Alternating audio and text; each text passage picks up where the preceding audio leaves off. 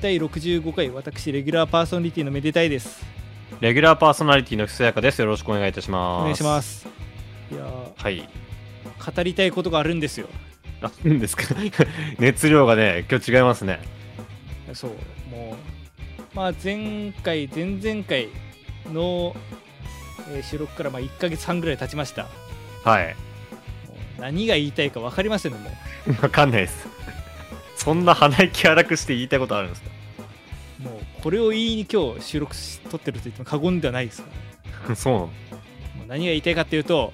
はい。あのノックアウトシティ誰もマッチせんそれは俺も思ってる。マジでそう。あのランクマッチみたいなモードあるじゃないですかありますね。あのカジュアルプレイじゃないやつね。そうあれ10分マッチせん 本当だよ。俺もう、まだ2勝しかしてないもん、あれ。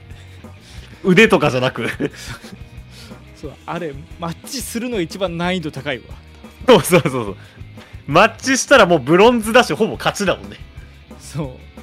そうそれでそう前々回のそのオープニングトークでひそやかさんがこうその話こうノックアウトシティおもろいでって話してから始めて、うんまあ確かにおもろいねんと思ったんだけど、うん。マッチ戦からだんだんやる頻度減ってって で多分他の人もだんだんそう今なんかランクマッチばっかやり玉上げましたけど普通のカジュアルモードのなんか3種類ぐらい遊べるんですよねゲームモードが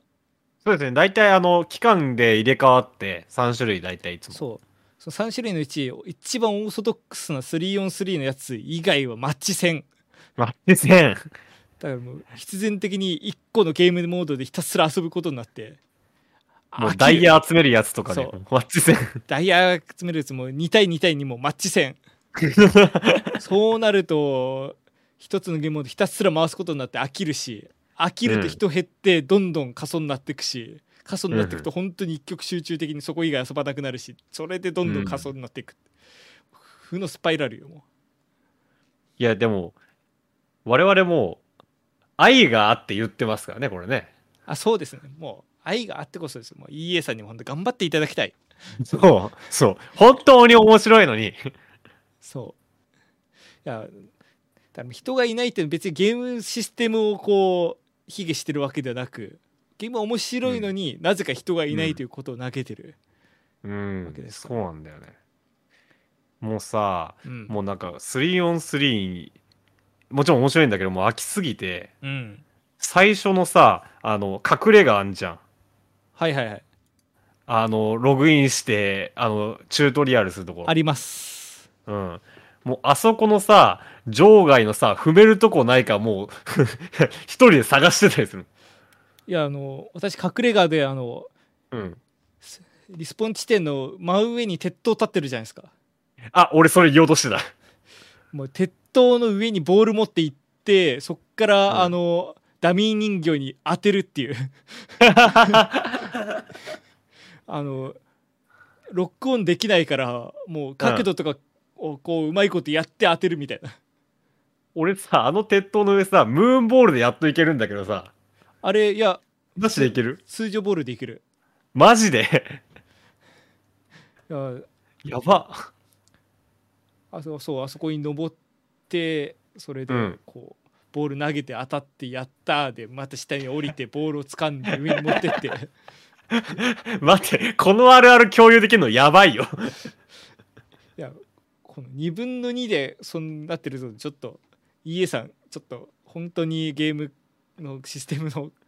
改良をお願いします 我々もう隠れ家で遊ばせないでくださいそうですね。通常のゲームモードで面白いんですから、ぜひお願いします。っていう話をしに来たわけじゃないんですよ今日 そうそうそうそう。あのそんななんかオープニングだからって言ってひたすらノックアウトシティがどうこうみたいな話をしてるはいいけどもうん。あの第2回ですよこれ中編 そうですね。あの微分音の回 N 平均率の回はいはいはい。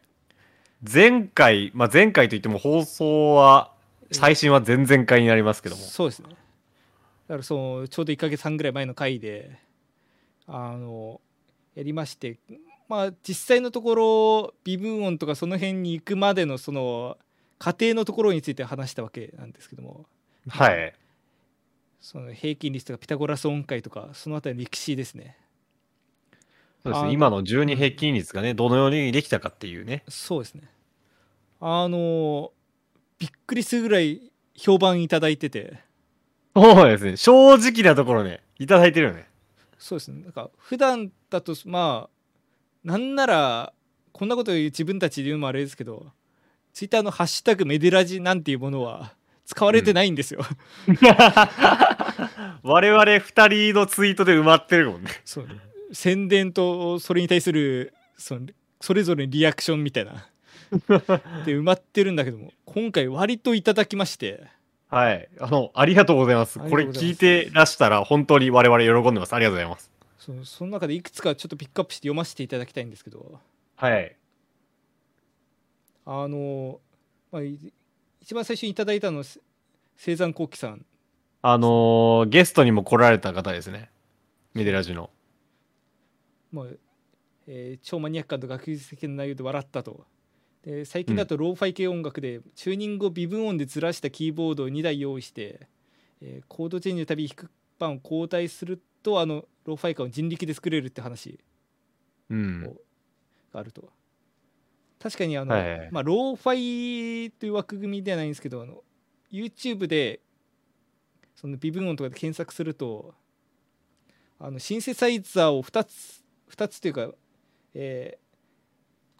し下側上側みたいな感じで分割して上の方のはい通常のやつと半音、はの微分音だけずらしたね、やつとね、二つ用意するのね。上側の例えば88鍵盤になって44鍵はまあ我々見知った R イコール 440Hz とかでチューニングされた12音階のピアノで、はい。で下半分の44はまあ例えばですけど R イコール136とか見た感じで、うん。周波数帯を、えー四分音4分の1音さずらした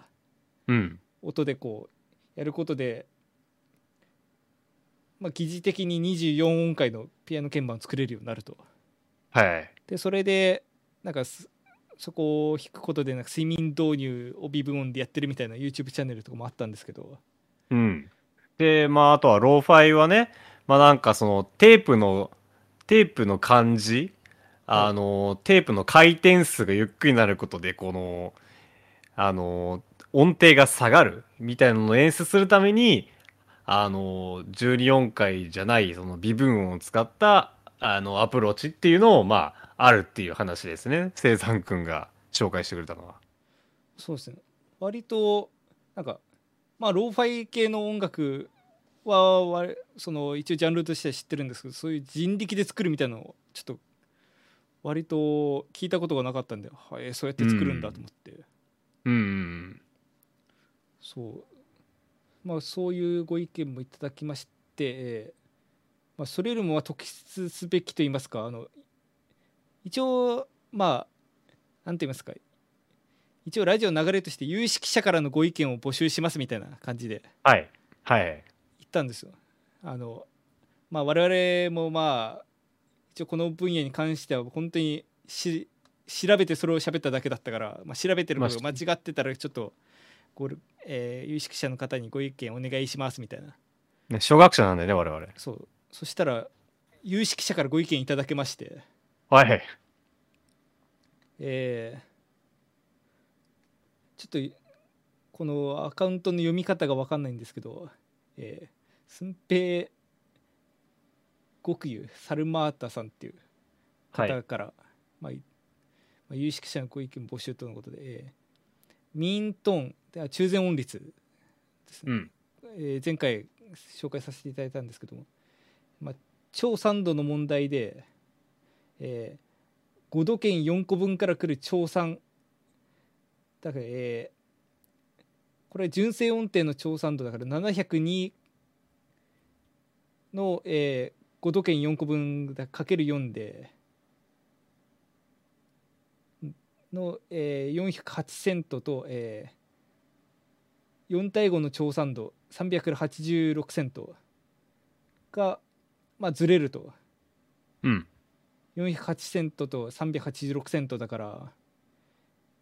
えー、14そうプラス14足す8で22うん。ずれるからそこが若干違うという問題を解消するために、まあ、そこの微調整をしてるという。うん。ところで。こそご意見いただきましてあの割と断るごとに、まあ、有識者からご意見お待ちしておりますとかって言ってたけど本当に初めてご意見をいただけたので あ本当にい言ってよかったなというかっうん。て感じですねでこの方あの他にも、えーまあ、手書きでこう解説とかも上げていただいたので、まあ、もしよかったら「ハッシュタグメディアラジ」の方ちょっと遡っていただいて見ていただければと思います。そうですね。だから、純、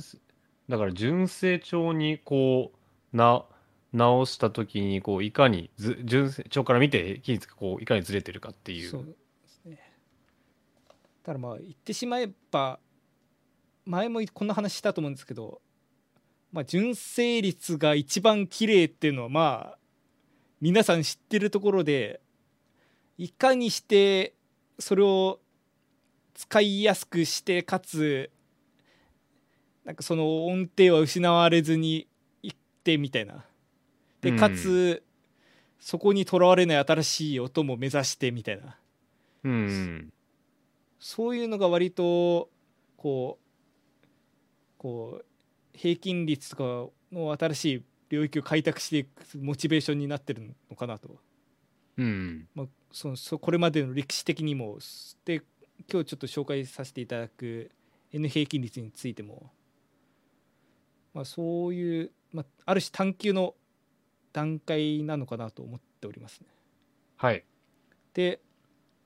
まあ、他にもご意見いただいたので、えーえーいただけた皆様ありがとうございました。えーそうですね。ていうこのね、はいメモは結構面白いですよね。同じ音のはずなのに、純正値に並べると、同じ音のはずが全然違う、実は音だっていうところの説明もね。そうですねこう図でいただけると本当にうん。分かりやすいですね。うなんん。かこうラジオって結局音だけの媒介なんでうん。なんというかそこでいかに伝えるかっていうところも、まあ、難しかったりするんでこういう図があると本当に助かりますね。はい。まあというわけでちょっと、まあ、今日は前回の続きというところで話していきたいと思うんです一応まあ前回のあらすじとしては N, N 平均率とかえ微分音とは何ぞやっていう触りぐらいまで話したと思うんですね。そうですね。そう、まあ、微分音っていうのはあのいわゆる今我々が見知っている平均率ですね。ピアノの鍵盤うん。の、まあ、ドレミファソラシドと、えーそれぞれの間に黒鍵の半音が重なって、えードからオクタブ上のドまでが12に分割されてるはい。やつなんですけども、まあ、そこにない例えばドとドシャープの間の音とか、まあ、ミとファの間の音とかそういうのを定義してるこの作られた音が微分音、うん。まあ、微小に分割された音っていう意味ではい。ですねでただそう無秩序にそう言って分割していっても曲としては成立させるのは難しいので、まあ、こういうある種の法則に基づいて、えーその微分音とかを定義していきましょうっていうのが N 平均率はい。まあちょっとここら辺多少語弊があると思うんですけどちょっと、まあ、便宜上そう知ってますが、まあ、例えば12平均率っていう言い方をするとどからどまでを12分割してるんですけども24 N 平均率12ってことですね。で N イコール24にして24平均率を作ろうとすると、うん。まあ、どからどまで24等分するので、えー、どドとドシャープの間のとドシャープドシャープとレの間のとレみたいな感じで、まあ、今のピアノ鍵盤の各半音階の間にさらに1音全部積み重なるというようなイメージになって、まあ、それが結果的にさっき言った、えーまあ、半音のさらに半4分の1音ないしは、えー四分音っていううん。ところになってこういう分け方をするのが、えーまあ、日本語で言うと、まあ、24平均率って言ったり英語で言うと、はいえー、24EDO って言ったりはい。するよっていうのが、えーまあ、前回のあらすじ EDO って言い方も調べたらなんか最近できた言葉らしいですね。そうですねもうそもそもそういう考え方自体がまあ多分70年代80年代ぐらいにやっと浸透してきたでで言葉自体はもっと新しいはずですね。うん。僕も今回初めて知ったんですけど、例えば12変形率は 1212EDO そうでこれから紹介する他の例えば17とかだったら 17EDO みたいな風に、えー書くらしいですね。そう、えーちなみに ED はイコールディビジョンズ・オブ・ザ・オクターブっていううん。まあ本当に直訳で、えーオクターブの等間隔のえー分割はい。まあ、その辺は分かりやすいですがまあただ単純に EDO って聞かれる聞かされるとなんだってなるんで、まあ、ちょっと知っとくに越したことはないかなというところですね。はい。でまあここから、えー本日の本題なんですけどもあのー正直申し上げますとはい。もうちょっとむずすぎて頭パンクしそうになっちゃって。そのビムオンの歴史であるとか今どうなってるとかこういう、えー分割がどうだみたいな話とか。そう、あのー私もちょっと勉、ちょっとだけかじってみたんですけど、まあ、前回がね、壮大なオープニングで、今回が本題やーって思ったんですけど、うん。いざこう、グランドラインで出たら、あまりにも強い海洋類がいっぱい潜んでて。いやそうなんですなんかそのすき焼き場でちょっとスパーって紹介できるレベルを超えてしまっててどうしようかなと思ったんでとりあえず、えー前半はそのまあ私とかがこうバーッと調べたくる知識で、まあ、歴史とかを紹介しようと思うんですけど後半はちょっと当初考えてた方針を変えてはい。あの実際にまあそういういろんなチューニングの音楽楽曲を聴いてみたので、まあ、それで聞いた限りでこの例えば、えー、17ED17 平均率はなんかどういう感じだったみたいなことをなんかこう、まあ、ディスカッションじゃないですけど、うん。まあ、言えればなと思っております。そうで、正直なところ、本当に我々素人なので、あの、こんなところで、その、読んで調べたような 文章をバーって読み上げても仕方がないので、だしそもそもバーって読める文章もあんまり存在しないという。はい。そう。なので、まあちょっと我々なりに、まああとね、ネット上にいろいろ転がってる音楽なんで、勝手に今流すことはできませんので、はい、ちょっとそうです興味があったら例えば YouTube とかで適当な数字例えば 17EDO とかで調べるとまあそれで作られた曲とか出てくるのではい。その過去のい先人たちが作られてきた音楽がなのでちょっとそこを聞いてああこういう感じなんだなとか思っていただければいいかなと思います。そうですね、興味を持っていただけるきっかけになればと思います。はいじゃあまずまあビおいお前と微分音なんていうものはもうそんな最近できたやつだからそそりゃそんな文献もないし言葉としても知名度もないに決まってるだろうという方がいらっしゃると思うんですけどはい。いるのかわからないですけど。今仮想リスナーに向かってこう 物申されてましたけどはい。あの実際のところその半音よりさらに微小な単位の音っていう概念そのものはかなり昔からあったようで、うん。まあ、本当にまあ前回も同じような導入で話しましたが古代ギリシャからあったらしく、うん。まあ、ディエシスっていう呼ばれ方をされてたみたいで、まあ古代ギリシャの時代はまあ前回申し上げたみたいにピタゴラス音階っていう、まあ、純正律とかもできる前の音階だったので、まあ、正確には今のその等分に分割された、えー微分音とは異なるというかあと、はいざっと調べた感じだとそのその正しい音程プラスデルタみたいなでこう次の音程を組むみたいな状態のデルタをディシスって言ったりするらしくてうん。だからディスの積み重ねで曲がその音階ができてるというよりはそういうなんか余剰分を読んだりしてるみたいですがちょっとこの辺りはそうですねあの、まあ、文献見て見かじったぐらいなので、まあ、そういう DS っていうのが昔からあってよっていうところだけ紹介できればと思うんですけど、はいはい。まあ、それで、まあ、時は過ぎて、まあ、ルネサンス期バロック期になってくると、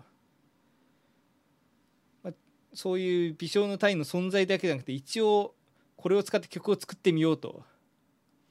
いう音楽家たちも現れました。でそれがえー、とですねちょっと待ってくださいね。えーっと、そんな音楽家たちが、えー、現れた時代はいつぐらいなんですかね。それバロックとかルネサンスとかなんで1600年代1700年代とか。かなり昔からあったみたいです。そうですね。それこそ多分時期的にはビバルディとかもしくはその前とか。おおだと思うんですけど。まあビバ西洋音楽にもね、そういうアプローチはもうずっと前からあったんですね。まあそうですね。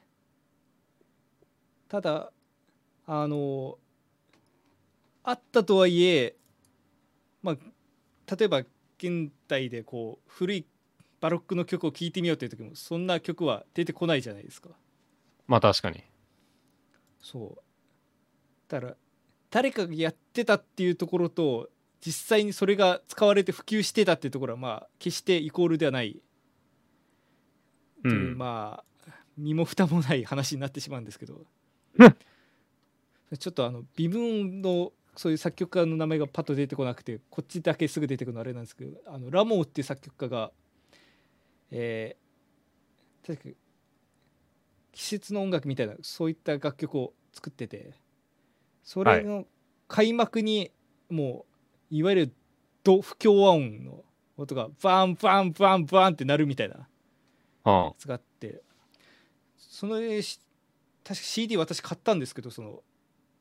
ナクソスか何かのほうほそれの帯にそのまあふこれがふ、えー古典の不協和の音楽だと書いてあっ。ほうほだからその今の現代音楽と呼ばれる時代の音楽でこそそういう不協和音を効果的に取り入れて、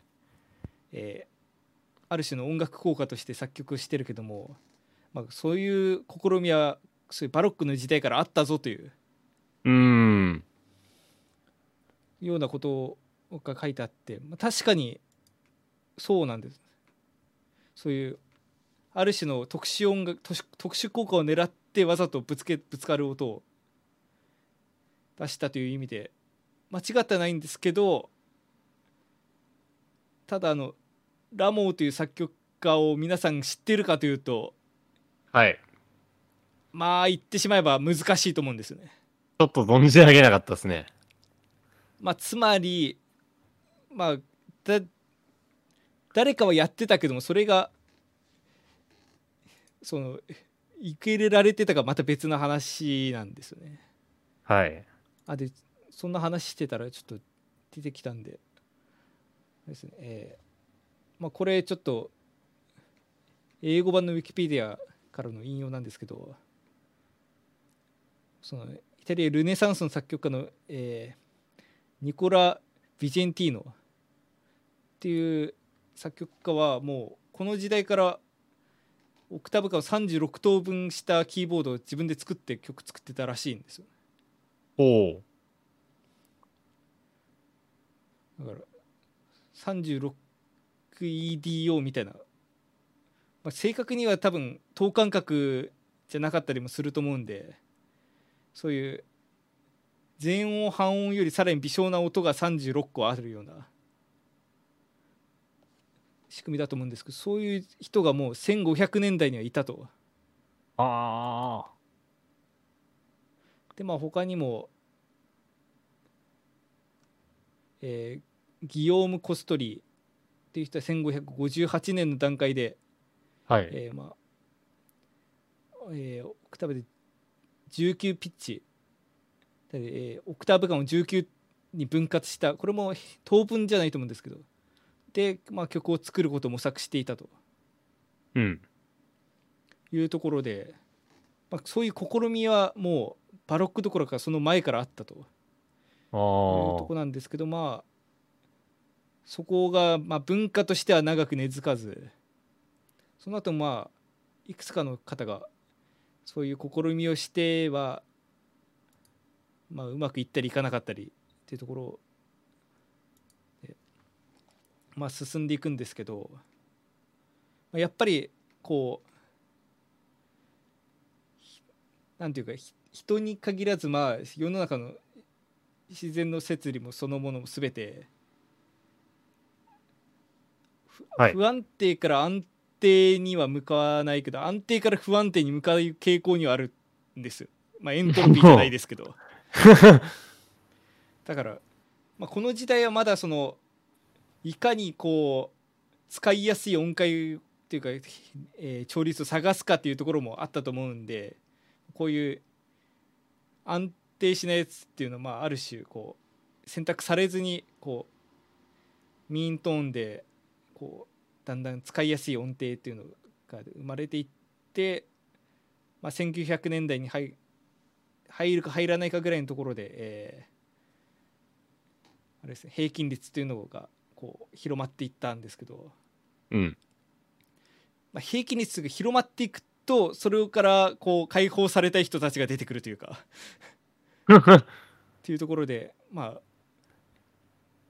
ちゃんといつ出したがね、うん、現代までこう残ってるようなと名前の人たちと初めて出てくるんじゃないかなと思います。チャールズ・アイブス。なんかアイブスの話もしてなかったっけ？あのグラミー賞の時です。あのあこの辺のグラミー賞の受賞をしてあのクラシック部門でアイブスの全集が取り上げられてるってよく覚えてたな。それまあアメリカのまあ近現代の作曲家なんですけどこの人とかあと、まあ、この辺りは多分今までこのラジオでは取り上げてないんですけどアロイス・ハーバーとかうん。イワン・ビスネグラドスキーとかはい。その辺りの作曲家が、えーそそういう、えー平均率にないよと四分音とかを、まあ、使っていこうじゃないかということをこう検討し始めたというところですね。うん。でまあ、特にこのイワン・ビスネグラドスキーっていう作曲家がその、まあ、現代まで続く微分音のこう歴史としては割とこう素になる人らしくて、まあ、この人を題材にした論文とかもな何本か出てきたんですよね。うんなので、えーまあ、この辺りの方いそういう意味でも有名なんですけどただ最初はアプローチとしてはそういう新しい平均率作ろうとかっていうわけではなくてはい。おそらくです。多分特殊効果とかそういうのを狙ってまあある種楽譜上でこの音だけを半音4分の1音上げるとか。だから、結局、従来の12平均率に対するカウンターだったわけだよね。そうですねおそらく。なので、まあ、そういうシステムを作るというよりはこのシステムの中でこうちょっと飛び道具的に使っていくみたいなところが最初は多いように見えますね、ただなんていうかそう一回使い始めてくるとこうまるで、えー穴の開いた包みではないですけどももうどんどんそこから穴が広がっていってはい。平均率というものはこう崩れていく何笑ってんねん。さっき作っ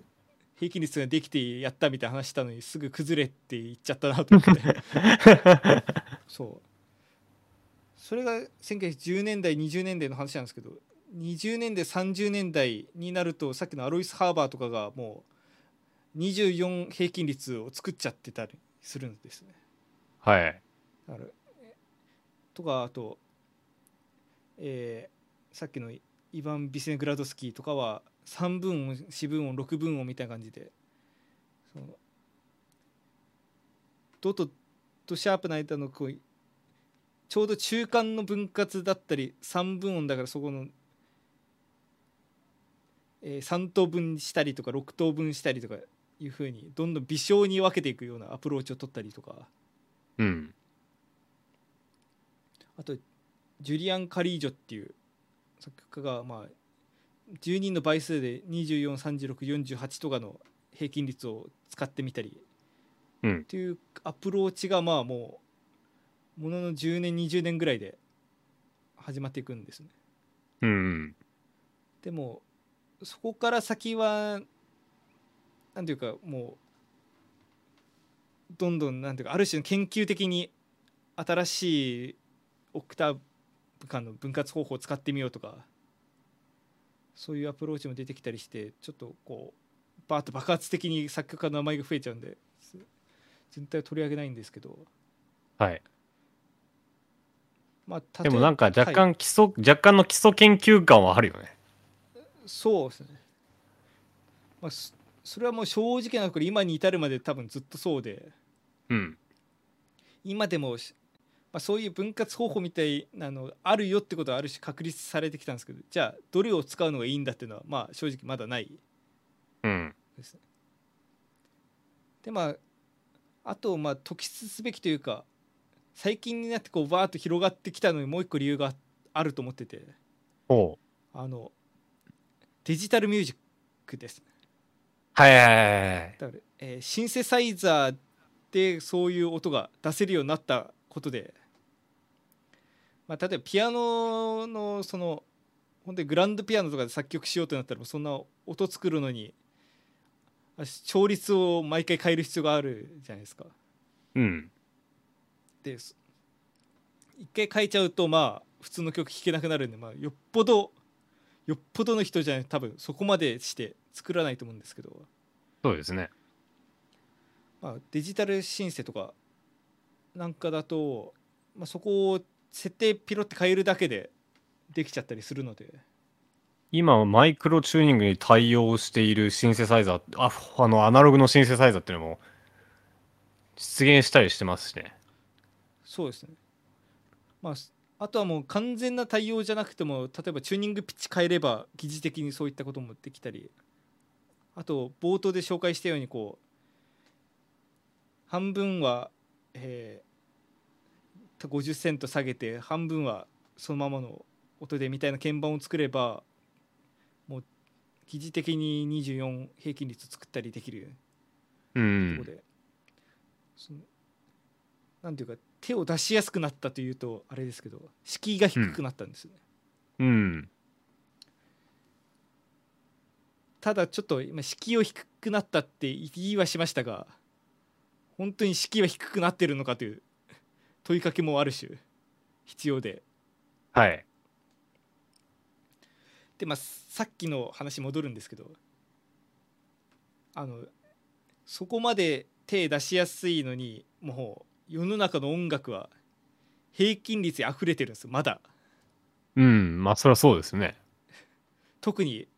ポップスとかうんまあ、ロックにしてもそういういわゆる大衆音楽はもう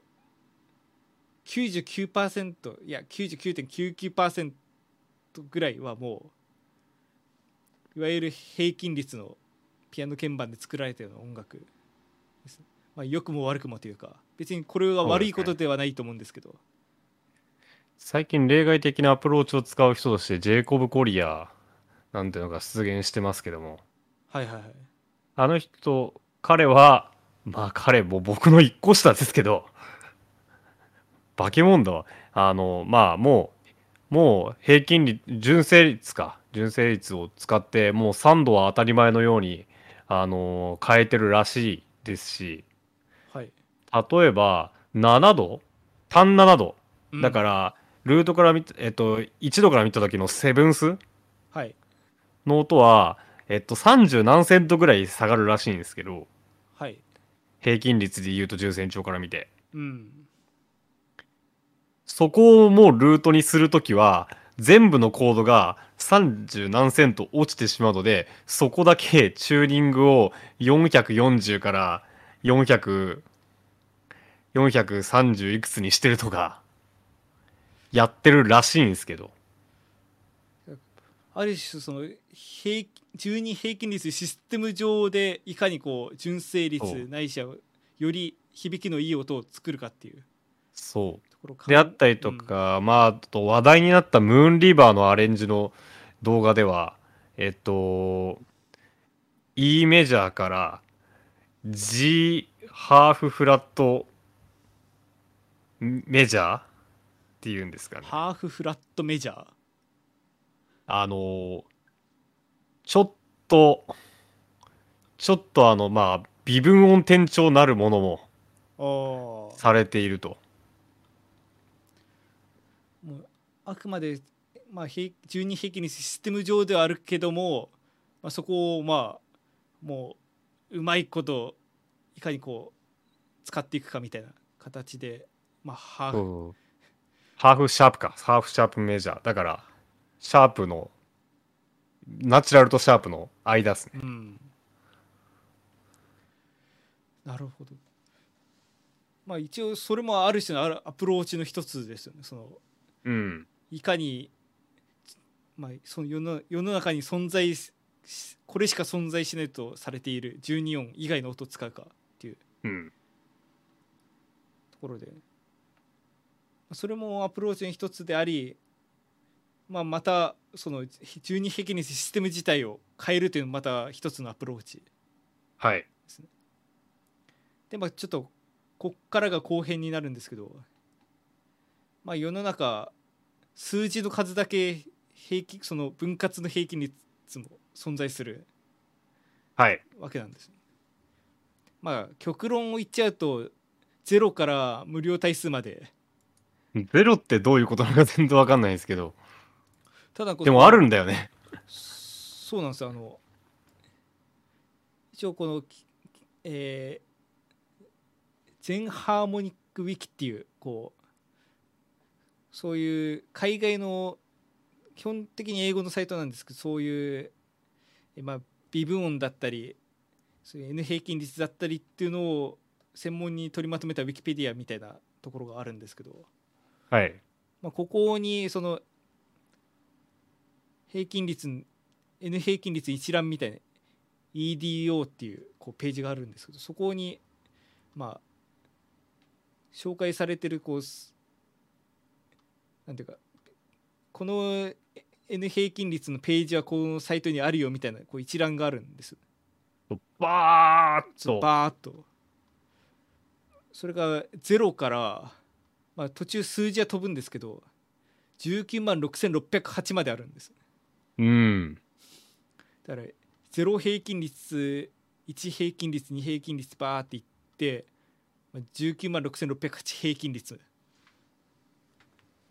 いや、すごいですね。いやまあ正直まあある種理論上存在するだけみたいなところはあるかもしれないですけど、まあ、それでも、まあまあまあ。まあちゃんと考えて存在しているというかちなみにこの19万 6608EDO っていうのがなんかこの MIDI のチューニングのシステムの上限限界値。だから MIDI 企画を使って作曲する時の理論値なのね。そうなんです。ででまあさらに正確に言うと、まあ、いわゆる12平均率の12平均率における1音1半音の間隔をさらに1万6384分割した。2の14乗分14乗等分した。っていう。うん。ところで、まあ、理論上存在するしいわゆるコンピューターミュージックで再現可能なやついわゆるまあ上限値と言って過言ではないと思うんですけど。まあでも使うかと言ったらまた別な話ですねまあそうですね。でも逆にゼロゼロ平均率だとまあ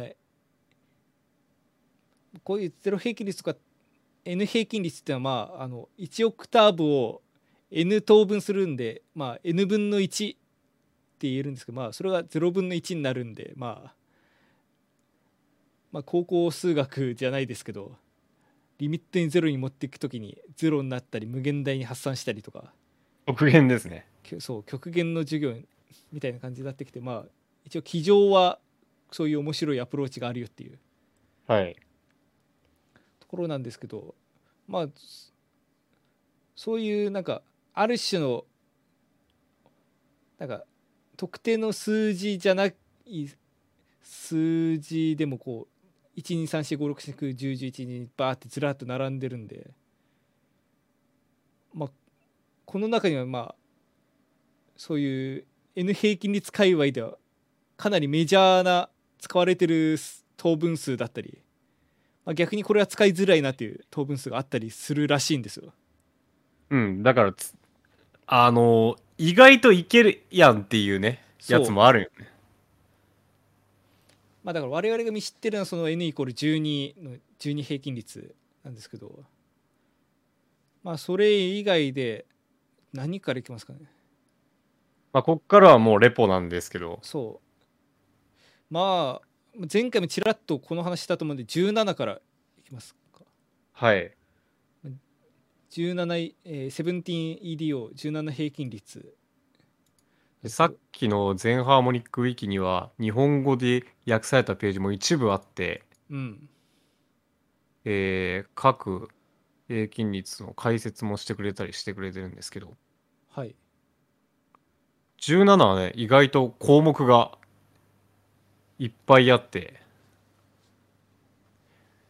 でどうやら17音率は12平均率や純正調の5度ととても近い5度を持ってるらしいですねはいまあ、リスト見てるんですけど、えー、なん 7, 7度って言えばいいのかな？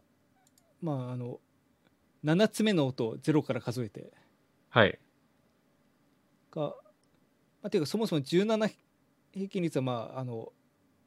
えーオクターブ間の微小単位である、えー1200セントをまあ17等分してるのでその一つの音程の間隔としては70.59セントになるんです。でなので、まあ、約70.6として70.6セントの間隔でこうずらーっと音が並んでるんですけど。はい。そこでいくと7番目の音程が494.12セントになるので、うん。これがまあ12平均率でいうえー500セントがえー完全4度なので、まあろえー6セント未満の差しかない、はい。まあ、純完全4度と言ってもいいうん。数字になってまして。で次10番目が、えー、705.88セントはい。になっててこれが、えー、12平均率で完全5度700セントに近いと。はいまあだから何が言いたいかというと、まあ、0なんで、えーまあ、1度と4度と5度がに近い音が存在してるわけです。ね。まあなんで、はい。言ってしまえばまあ12平均律でいう、えートニックドミナントサブドミナントこれがまあ綺麗な音で存在してるっていうことですねというわけですね。まあなので我々が普段見知ったような音だったり展開を使いやすいっていううん。だから、その、何々平均率、いいくつ平均率っぽいうん音楽というよりは、まあ、あの、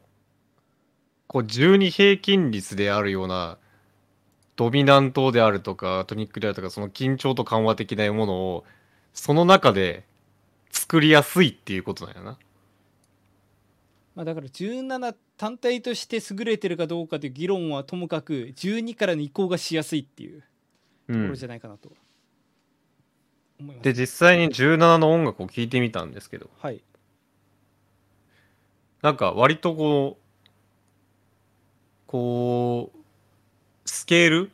はいはい。メロディーもそれなりに聞きなじみのある感じで、でも、やっぱりその、聞き慣れない音も単体であったりして、そうですね。なんていうかまあ聞いた曲っていうかまあ一応まあ前提としてこう YouTube とかでこうこの平均率で曲作りましたよみたいな曲を聴いてるので必ずしもその人がそのその超の専門家ではないというかなので実際に曲のよしよしあしっていうのは超のその超という平均率よしあしとか比例しない可能性があるというところは念頭に置きつつなんですけども。ただ私の聞いた感じでもあの何と言いますか17平均率だとそういういわゆる我々が普段見知ってるような12平均率的な音楽の合間合間にこう聞き慣れない音があるしアクセント的に出てくるような表現だったりとか。うん。そうですね。さっき言っていただいたみたいにそそれがまあ緊張緊張と緩和の材料として使われてるとか、まあそういう感じで。まあこういう言い方したらあれです。とっつきやすいなとそうだね。うん。複雑な感じもそんなに受けなかったしね。そうですね、正直その17って聞くとまあ17って素数だったりするんでなんか複雑になるんじゃないのというところはあったんですけど。まあ意外とそうもならなくてあなんかやっぱり聞いてみるまで分かんないなっていう。うん。ところですね。だからそれこそ初めてこういう微分音微分音程の曲作ってみようとかっていう時は17とかを、まあ、目指してみると意外といいのかもしれないですね。そうですね。で、その17と近いような印象を受けたやつとして、19?19 はいはい。19は聞いて一番最初に思ったのは、あなんかハーモニーが綺麗って思ったよそうなんですよこれもまあ曲によると言われたらそうなのかもしれないんですけど個人的な意見として19だとあのなんていうか腸が見えたんですねハーモニーが。うん。例えばちょっとここれから話にあげようと思ってた7平均率とかですとあなんかこの曲は7平均率だなって印象は受けるけどそれ以上の色があんまり見えてこなかったんですけど、うん。19だとそういうなんかある種超ですねそういうあのいわゆる12平均率だと B メジャーとか A フラットとかあると思うんですけどそういうなんか音の選び方によって曲が変わるようななんか色が見えてなんかこれうまいこと使ったら本当にいい曲。そういう N 平均率使ってるっていう前提を取っ払ってもいい曲できそうだなっていう。印象を受けましたね。で、どうやら、えっ、と、まあ、5度はミーントーンよりもフラットされてるらしいんですけど、換算度がほぼ純正、あと完全4度、あと超サンドも結構合ってるらしい。純正に。はいなのでやっぱり純正に近い音が多い方がなんか全体としてまとまりがあるように思えるんですかね。うん。ちょっとそのあたりは実際に曲とか作ってみないと分かんないところであるかもしれないですけど聞いた限りでそういう印象ですね。うん。ででやっぱり選択肢が多いとその純正に近いものに当たりやすくなるのか31みたいなやつははい意外と名前に反し数の多さに反してあの美しいアンビエントを作られてる方が結構いらっしゃったなっていう印象ですね。そうですね。割となんかこのこの平均率は割と使われる傾向にああるぜみたいなのがあるっていう話で最初にしたんですけど31とかあと53とかなんかそのあたり意外と多いですよねうん、22もあったね。あ22もありましたねうん。まあ多い方に行けば行くほど、まあ、選択肢が広がる分そういう微小な調整が効きやすいっていうのは確かにあるかもしれないですねうん。で逆に少ない方でいくとさっきちょっとちらっと言った7平均率っていうのが、はい。えーまあ、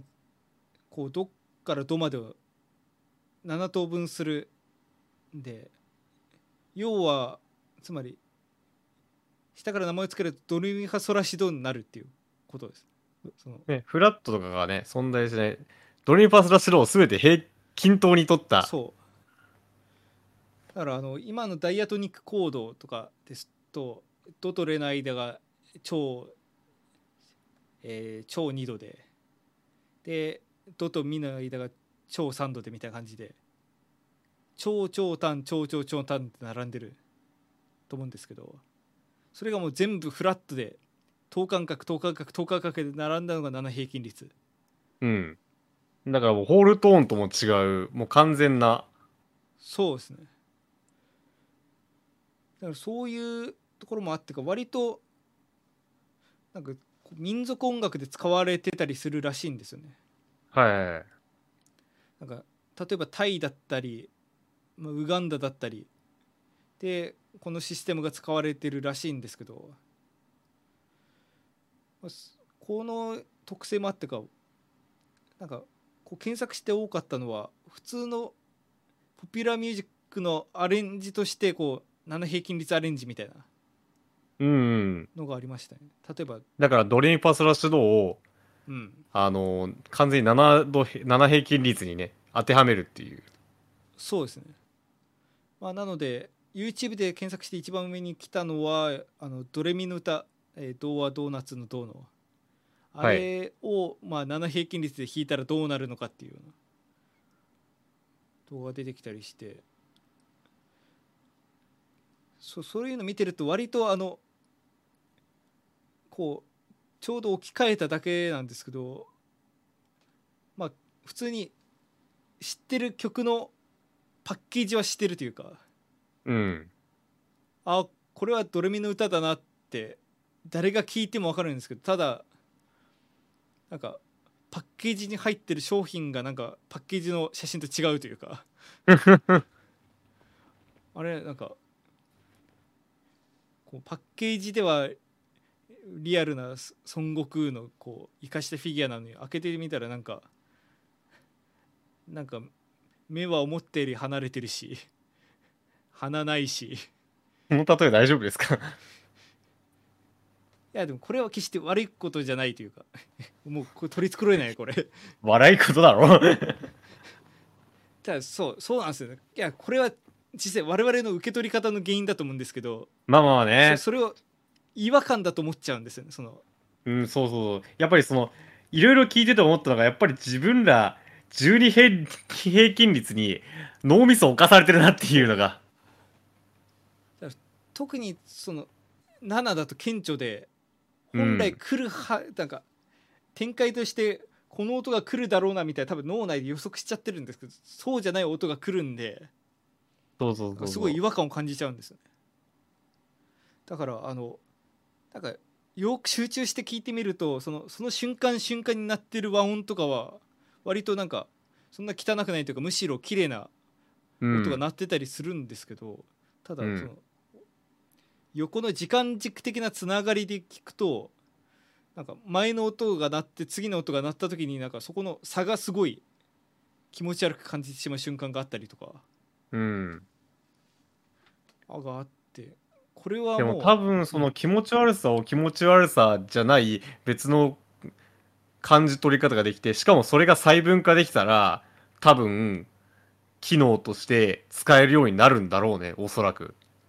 そうっすね。だからそれはもうあるし12平均率本当になんかそういう箱庭でずっと生きてきた人がいざ外出てみたらもう何をしていいか分かんなくなってる状態だと思うんで。うん。まあただ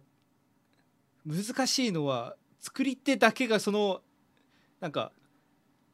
能能力を身につけるというかその12平均率から取り解き放たれたとしてもある種聞き手のリテラシーも必要になってくるんじゃないかという恐れが。うん。例えばもう我々がもう、まあ、7平均率の曲をめちゃくちゃ聞き込んでもその辺の違和感が全く感じられなくなった。7平均率に最適化された耳を持ったとしてじゃあもうこれは素晴らしい音律だからこれで曲を作るぞって書いたとしても、うん。まあ、それを聞くのは決してその耳を持った人だけじゃないからうん。そこのギャップをいかにして埋めるかっていうのがやっぱりこう作曲としての腕の見せ所になってしまうような気がしますね。うん。難しいですね。そうですね。だだからある種こうより細分化されてる方が例えば、まあ、31平均率とかの方が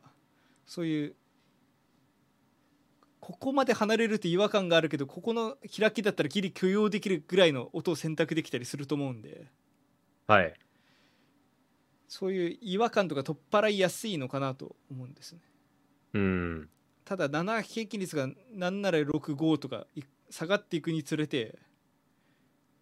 そこを許容できるだけのその微小な差が存在しないというか。うん。まあ7平均率で例えば7平均率のこうっていうところの「ド」から「ソ」に上がる時になんか高す「ソ」が高すぎて違和感があるから元の「ソ」を使おうとかってちょっと下げようと思ったらもうそれは7平均率でなくて別な平均率の例えばそれこそ17平均率の10音第10音とかになっちゃうわけですね。うんだろう音が少なければ少ないほどその次にどの音使うっていう選択肢は少なくなるからやりやすいのかなと思いきや意外とそうでもないむしろ展開とかを考えるのめちゃくちゃ難しくなるうんっていうところでこうなんか別に我々まだ7平 N 平均率曲作ってるわけでもないんですけどもなんかすごい考えること多くて。これでつ曲作ったらどうなっちゃうの？って感じなんですけど。そうっすね。どうなっちゃうのだよね。実際本当にあかなりの可能性は感じていてそれこそその19平均率平均率の時もちらっと言ったんですけどこれをなんか本当に武器として使えるようになればそれこそ、えー12平均率で特殊なこう効果を狙うためにもめ無理やりコードチェンジしてこういうパーってやらなきゃなんなかったことがその平均率特性というか例えば19だったらこういう音が作りやすいとかっていう方でこう作っていく方がアプローチとしてはスムーズな気はだから例えばあのー、12平均律であのーノンダイアトニックコードいわゆる機能的和音として使ってたオーギュメントとか、はい。あのーディミニッシュとかはい。みたいな緊張の効果を狙ってそういうのをつ選択するっていうことも。そうっすね。ただただその考え方自体がその12平均律を知ってるものに対するアプローチだったりもするから。まあまあちょっと今のは便宜上オーギュメントとまあかディミニッシュを使ったけど、だからそこのどっちにするかですよね。その12平均律の拡張として使うかそれとも全く新しい、えーシステムとして使うかっていう。うん。ちょっとそのあたりはそうっすね。本当に繰り返しになるけど作ってみないと分かんないかなって感じですね。そうっすね。ただもうこれ最後のトピックにしようと思うんですけど、まあ、調べた限りは作るのが無事。だって要はもう全人 未踏の地なわけだもんね。言っちゃえば。そうそう。まあまずそもそもがその新しい平均率でこう曲の展開とかっていうメソッドがまだ確立してないので、まあ、例えばそれこそ12平均率だったらもう音楽理論とか和製法とか大法っていう形であれもまあ理論っていうよりは過去のこう偉人たちがどういうふうに曲を作ってきたかっていうののなんか網羅にはなってしまう体系的にこうこうなってたよっていうところだと思うんですけどそういう過去の眼蓄がないのでうん。こういう展開を作りたい時にはこういう和音進行をしてそういう時にはバス音はどうしたらいいみたいなメソッドを自分で作る必要があると。そうっすね。まあ暗黒大陸みたいなもんっすね。なるほど。そう。あのだからもうリターンを持ち込めたらでかいけど。そう。そこにたどり着くまでに何首との屍が転がってるっていう。そう。だしそう作るところもそうだしそもそもツールとしてもこの話前もしたかなあのまあいわゆるコンピューターミュージックを作る時は DAW を使って作曲をすると思うんですけど。うん。まあその例えばキュベースにしても FL スタジオにしてもスタジオ1にしてもピアノロールで、まあ、音をピコピコ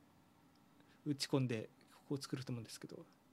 まあ、ピアノロールはピアノのロールなわけで、うん。まあ、12個の鍵盤にこう音をはめ当てはめて作っていくわけですね。はい。いやじゃあ間の音どうすんのっていう。とこなんですけど私の調べた限りまあ世の中のそういう曲作ってらっしゃる皆様はもう一音一音それぞれで MIDIのチャンネル分けてそれぞれええ。ピッチベンドをかけたりとか。うわー大変だ。あとはまあそういうプラグインもあったりしてそのピッチベンドをオートメーション化して、まあ、この音はこういうこの音はこう四分音ずらすからこの音でピッチ変えてこの次の音は元に戻してみたいなのをオートメーションで書く。またそれもそれでむ難しいというか面倒くさいし、うん。まあ、もしくはスサンプリンサンプラーを使ってる場合はもうサンプラー側でなんかそういう処理をまあプログラミング的に組み込んでたりとか、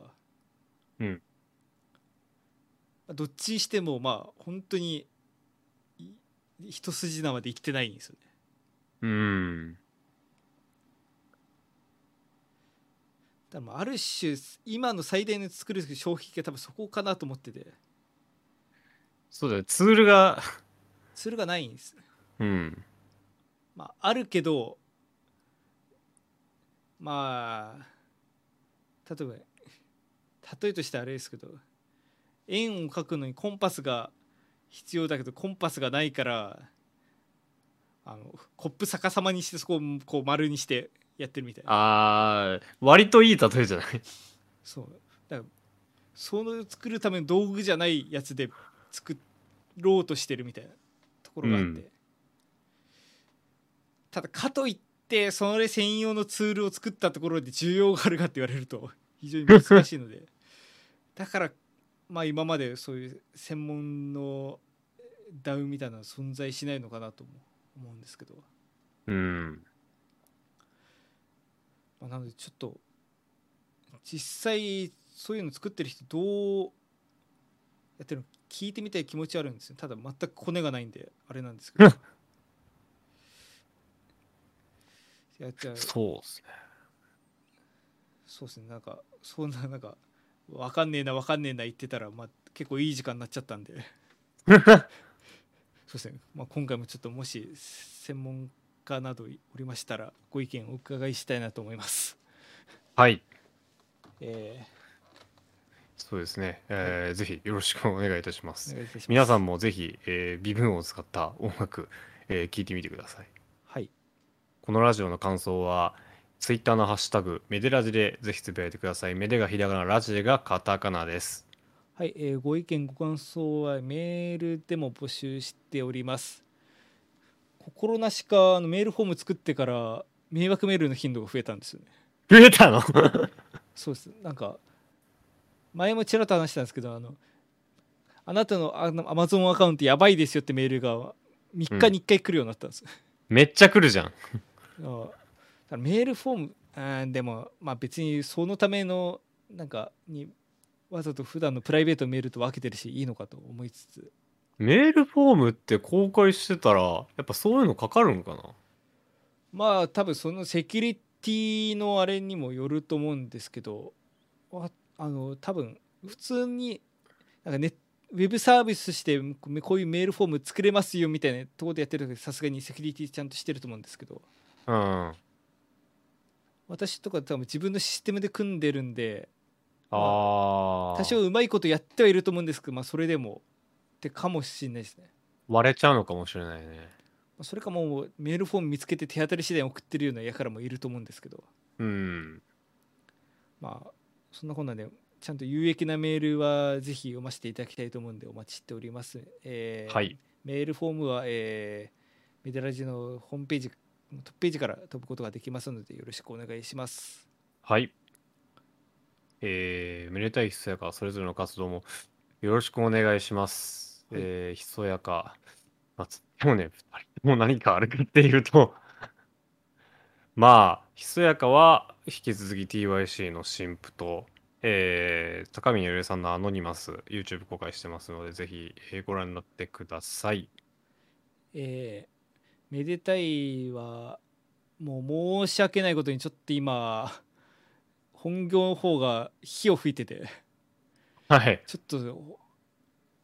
あんまりそういう創作活動できてないというところが実情なのでちょっとそちら落ち着くまではまあそうですね。過去のメデブロだったり、えーメンツゾ君だったり過去の遺産の方で食い潰していこうと思うんで、はい、そちら、えーよろしくお願いします。また何か進展ありましたらツイッター等で報告したいと思います。なんとなく二人ともそういう時期ですね。なんですかねなんかいわゆる日系というか普通の